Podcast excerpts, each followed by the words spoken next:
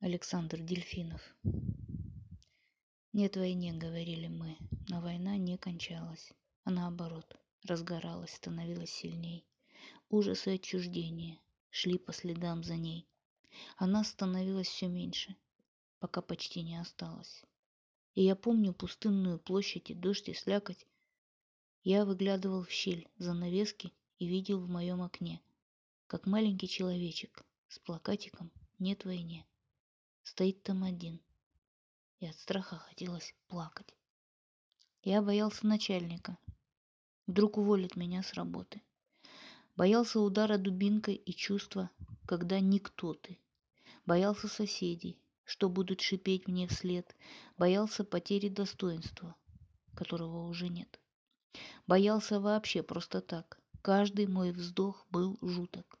Боялся уехать в СИЗО на 15 суток, боялся людей в униформе. Чуть позже любых людей. Боялся, что дети в школе будут пиздить моих детей. Боялся, что в дверь постучат в пять утра, закричав «Открывай нам, сука!».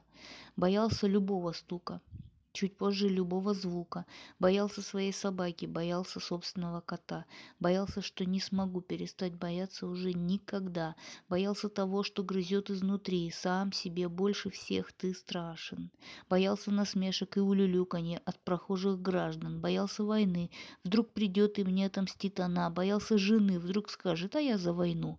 В результате ушла жена.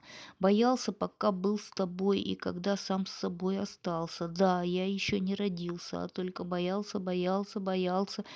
И подглядывал в щель занавески и видел в моем окне, как маленький человечек с плакатиком «Нет войне» стоит там один, а к нему уже бегут полицейские. А я-то при чем тут? Что тут поделать мне?